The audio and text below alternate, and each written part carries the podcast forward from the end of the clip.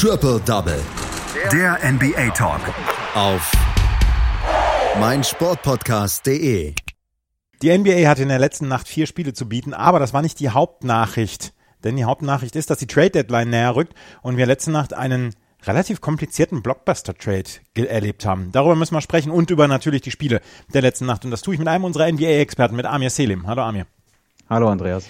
Bevor wir anfangen mit den Spielen der letzten Nacht, müssen wir tatsächlich einen sehr komplizierten Trade herunterbrechen. Die Houston Rockets wollten Robert Covington haben. Sie haben ihn bekommen. Allerdings ist das schwieriger gelaufen, als sie wahrscheinlich erwartet hatten. Vier Teams waren am Ende beteiligt an diesem Trade und die Houston Rockets mussten sich von Clint Capela trennen. Was ist passiert? Ja, wie du schon gesagt hast, es war ein relativ komplizierter Trade. Verschiedene Teams waren beteiligt. Ähm, die Houston Rockets haben äh, ihren eigentlichen Starting Center abgegeben, unter anderem mit Clint Capella, dazu noch mit Nene, einen Spieler, den sie eigentlich nicht wirklich eingesetzt haben. Und dafür haben sie ähm, ja unter anderem Robert Covington bekommen, dazu noch Trade Picks. Ähm, und klar, man kann sich jetzt fragen, warum haben sie das gemacht? Letztlich ähm, hast du ja schon gesagt, am Donnerstag, äh, bis Donnerstag geht die ähm, Deadline noch, in dem Spieler noch äh, geholt werden können. Und ähm, ja, definitiv werden die Houston Rockets nochmal versuchen, ein Center zu holen, gehe ich mal davon aus. Sie können zwar auch kleiner spielen, aber es, es hieß ähm, auch schon in den Medien, äh, geht man davon aus, dass sie vor allem einen starken Center wollen, damit sie in den Playoffs auf der Position noch ein bisschen besser ausgerüstet sind. Ähm, Clint Capella hat zwar die letzten Jahre immer gut funktioniert im Zusammenspiel mit äh, James Harden, aber hatte in den Playoffs öfter mal dann die Probleme, da ähm, zurechtzukommen. Ähm, Clint Capela war eigentlich einer der Fixpunkte in der Offense der Houston Rockets, die aber in den letzten Wochen dann tatsächlich auf Small Ball gegangen sind. Ähm, PJ Tucker spielt auf der 5 im Moment. Was versprechen sich die Houston Rockets davon, dass sie jetzt Robert Covington geholt haben und Clint Capela ja gedumpt haben? Ja, also Co äh, Covington auch ein Spieler, der der sowohl defensiv ähm, gute Leistungen bringen kann als auch von der Dreierlinie, auch wenn er dieses Jahr ähm, nicht ganz so erfolgreich ist wie sonst. Und äh, ja, wie, wie schon gesagt, in, ähm, sie, ich glaube, das ist vor allem ein Trade, der auf die Playoffs ähm, schielt. Ähm, sie sind zwar, sie sind relativ sicher schon in den Playoffs drin, unabhängig davon jetzt, ähm, ob sie eine gute oder schlechte Starting-Position haben werden. Aber ähm, sie, sie wollen auf jeden Fall ähm, ganz klar, nachdem man ja auch schon im Sommer äh, Westbrook geholt hat, man will ganz klar äh, mindestens in die Conference Finals, wenn nicht sogar weiter. Und ähm, ja, wie gesagt, Clint Capella hatte Probleme in den Playoffs des Öfteren mal. Und sie wollen, denke ich, noch einen, einen äh, Center holen, der dann vielleicht in den Playoffs nochmal den Unterschied machen kann.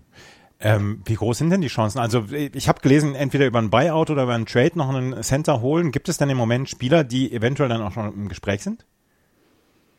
Ähm, also ich persönlich habe jetzt noch nichts mitbekommen. Es gab halt ähm, andere Spieler, ähm, zum Beispiel Atlanta, die ja ähm, Clint Capella geholt haben, haben selbst auf Andrew Drummond geschielt. Ähm, aber ehrlich gesagt bin ich mir auch nicht sicher, ob das ähm, ein Spieler ist, der, der in das Beuteschema von, äh, von General Manager Murray passt. Ja. Deswegen, ich bin sehr gespannt. Ähm, aber wie gesagt, sie haben halt auf jeden Fall jetzt auch etwas mehr Platz äh, ähm, finanziell gesehen, äh, weil Clint Capella einen großen Vertrag hatte.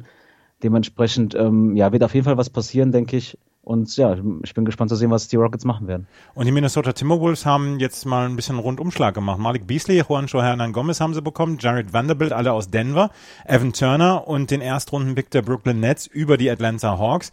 Denver bekommt dann noch Jared Green, einen Erstrunden-Pick aus Houston, Cater Bates Diop, Noah Vonley und Shabazz Napier aus Minnesota.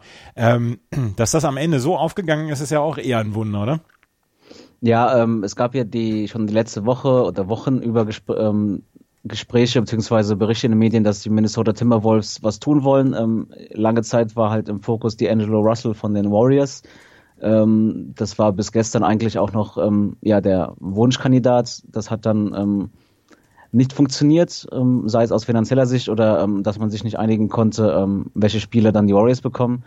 Dementsprechend hat man dann um ähm, den Fokus umgeändert und ähm, man kann schon davon ausgehen, mit Malik Beasley und ähm, Juan Hernan Gomez haben sie zwei Spieler geholt, die ähm, durchaus nochmal den Kader breiter machen und ähm, vielleicht auch ganz gut zusammenspielen könnten mit Carl Anthony Towns. Deswegen, ähm, ja, es ist wahrscheinlich nicht das, was die Minnesota Timberwolves am Anfang wollten, aber letztlich haben sie trotzdem ihren Kader etwas verbessert. Die Houston Rockets haben mit den Minnesota Timberwolves, den Atlanta Hawks und den Denver Nuggets einen riesigen Trade abgearbeitet. Bis morgen äh, ist die Trade Deadline noch offen. Erwartest du noch einen großen Trade? Ich bin mir nicht sicher. Ich glaube, es könnte wohl eher ähm, auf Buyout-Kandidaten hinauslaufen. Aber wie gesagt, man gerade zur Deadline hin, ähm, ja, hat man immer den Eindruck, dass die, dass die General Manager dann ja entweder durchdrehen oder ähm, auf jeden Fall nochmal dazu geneigt sind, ähm, was zu tun. Ähm, ja, deswegen es ist auf jeden Fall immer lohnenswert, da zu, nachzuschauen, was da so alles passiert in den letzten Minuten. Wir werden natürlich dann in den nächsten beiden Tagen noch darüber sprechen, was passiert ist zur Trade Deadline hier bei Triple Double.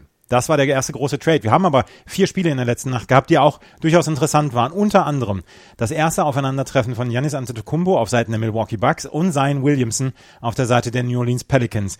Und man kann sagen, wir haben gesehen, welcher Spieler schon mal in den NBA Finals stand, welcher Spieler mehrere Playoffs hinter sich hat und welcher Spieler mehrere Saisons auf dem Buckel hat und wer erst gerade in die Saison reingekommen ist, oder? Ja, auf jeden Fall. Also ähm, es war das Gesprächsthema natürlich ganz oben dran, auch weil Janis teilweise ähm, Zion Williamson ähm, im 1 gegen 1 verteidigt hat. Und ähm, ja, die, ähm, sie haben trotzdem haben die äh, Bucks sich auf Zion fokussiert. Sie haben ihn immer wieder zu, äh, gefault, sie haben ihn äh, mehrere Spiele auf ihn geworfen und ähm, haben sich trotzdem nach dem Spiel beeindruckt gezeigt, auch wenn äh, Zion ähm, nicht die beste Nacht hatte und ja, Janis dagegen, wie du schon gesagt hast, ähm, gezeigt hat, dass er ja zu den besten Spielern der Liga gehört. Er hat, gehört zu den besten Spielern der Liga und hat letzte Nacht dann äh, mit 34 Punkten, 17 Rebounds und 6 Assists beinahe auch noch ein Triple-Double aufgelegt. 12 von 17 aus dem Feld. Janis Antetokounmpo ist jetzt keiner, der immer die Dreier nimmt. Einen von einem, also einen Dreier hat er geworfen, den hat er auch getroffen. Ansonsten relativ nah am Korb. Er hat also auch unter den Brettern äh, seinen Williams gezeigt, wer hier mehr Erfahrung hat, oder? Ja, wie, definitiv. Er hat äh, ja eine relativ effektive Nacht gehabt, auch ähm, von der Freiwurflinie. Und ähm, ja, das mit der Dreier ist halt immer so, ähm, ich glaube, das bei ihm halt immer so, ja, wie soll man sagen, ähm, gefühlsmäßige Sache. Er nimmt auch schon mal mehr Dreier, wenn er den Eindruck hat, dass das besser funktioniert oder wenn es äh, besser funktionieren muss. Gestern hat ein Dreier gereicht. Ähm, da waren andere Spieler dann ähm, auch äh, wichtiger von der Bank, Kyle Korver oder auch in der Starting Line Matthews mit gleich fünf Dreiern. Deswegen war es vielleicht nicht unbedingt notwendig. Ja, genau. Und sein selbst hatte, ähm, wie du schon gesagt hast, Probleme, indem er ähm, ja nicht die beste Wurfnacht hatte ähm, auch vier Turnover begangen hat, aber ähm, dass er eine gute, dass er trotzdem stark ist, hat man daran gesehen, dass er trotzdem immer wieder zur Linie gekommen ist und da halt seine Punkte geholt hat. 10 von 14 von der Freiwurflinie hat er geworfen, 20 Punkte insgesamt, aber nur 5 von 19 aus dem Feld. Also er ist tatsächlich, also ich meine, ich, ich will es denn, das, das soll kein Vorwurf sein, aber so ein bisschen rumgeschubst worden ist er, weil ja auch Brook Lopez zum Beispiel für Milwaukee eine ganz gute Nacht hatte letzte Nacht. Ja, zwar, äh, ja, genau. Der hatte zwar punktetechnisch nicht die stärkste Nacht, aber ansonsten, ähm, ähm, ja, solide, solide Nacht auch gut gegen, gegen Williamson. Ja, wie gesagt, ähm, man muss halt auch bedenken, die Bucks sind zwar eines der besten Teams der Liga, aber sie haben auch sie haben da keine Probleme, sich an einen Spieler zu richten, der zwar erst wenige Spiele gemacht hat, aber der offensichtlich ähm, über qua gewisse Qualitäten fügt. Also ich würde sagen, in gewisser Weise ist das auch eine Anerkennung äh, dessen, was äh, sein äh, zum Leisten imstande ist. Und wie gesagt, wenn man die, wenn man nach dem Spiel hört, wie die Spieler sich geäußert haben, sei es Middleton, sei es Antetokounmpo, die sich sehr äh, lobend über ihn geäußert haben und sein selbst, der gesagt hat, dass es für ihn äh, ja eine besondere Herausforderung ist, gegen solche Spieler zu spielen. Also der Respekt ist auf beiden Seiten auf jeden Fall da gewesen. Das Spiel ist allerdings erst im dritten Viertel entschieden worden, oder? Vorher haben die, die New Orleans Pelicans sehr, sehr klar und sehr, sehr stark mitgehalten. Ja, ähm, Bucks-Coach äh, Budenholzer hat selbst gesagt, in den ersten beiden Vierteln war die Defense vielleicht nicht ganz so ähm, gut, wie man sie erwarten konnte. Ähm, danach haben sie angezogen und ähm, die Pelicans kamen dann nicht mit ihren Punkten, aber ja auch offensiv in der dritten, im dritten Viertel war es dann entscheidend, 42 Punkte gemacht und damit ähm, ja, war der Abstand dann schon sehr groß zum Ende des dritten Viertels mit 100 zu 85. Und die Pelicans kamen dann im vierten Viertel auch nicht mehr wirklich ran. Und wenn sie rankamen, dann fiel dann auch mal vielleicht ein Dreier von Matthews oder ähnliches.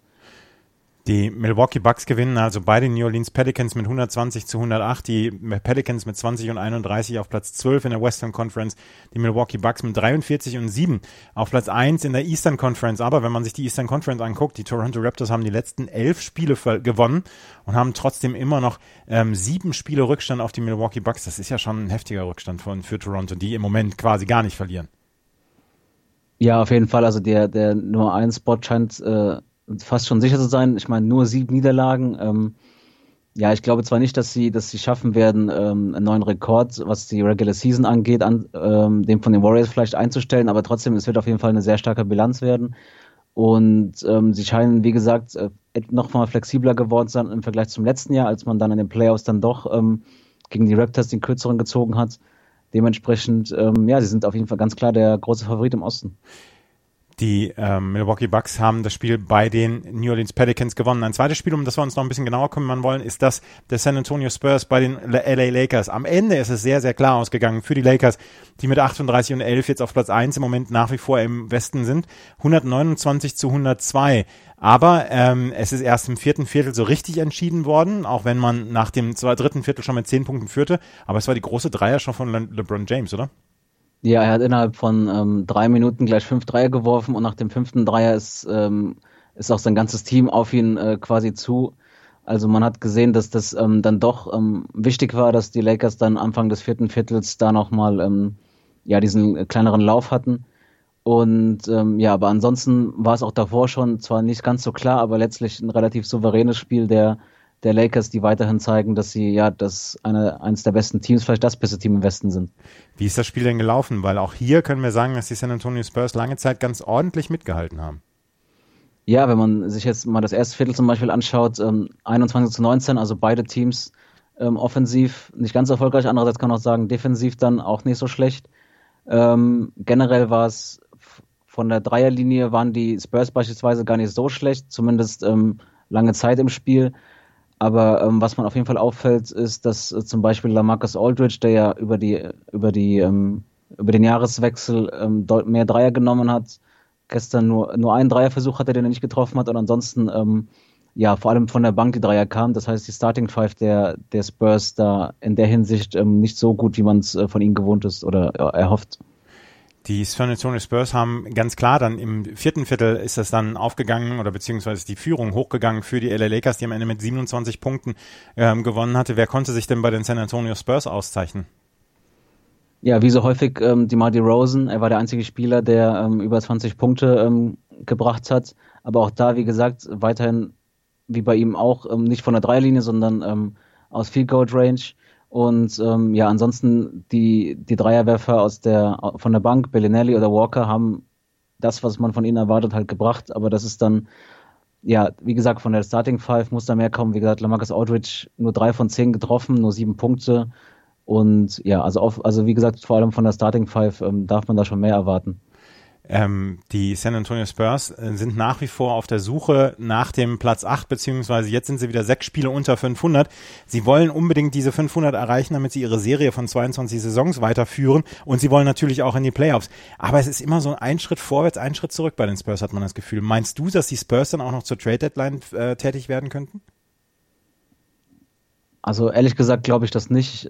Die Spurs sind, glaube ich, was das angeht, ähm, relativ äh, also ich glaube nicht, dass sie äh, zu Trade Deadline irgendwas machen.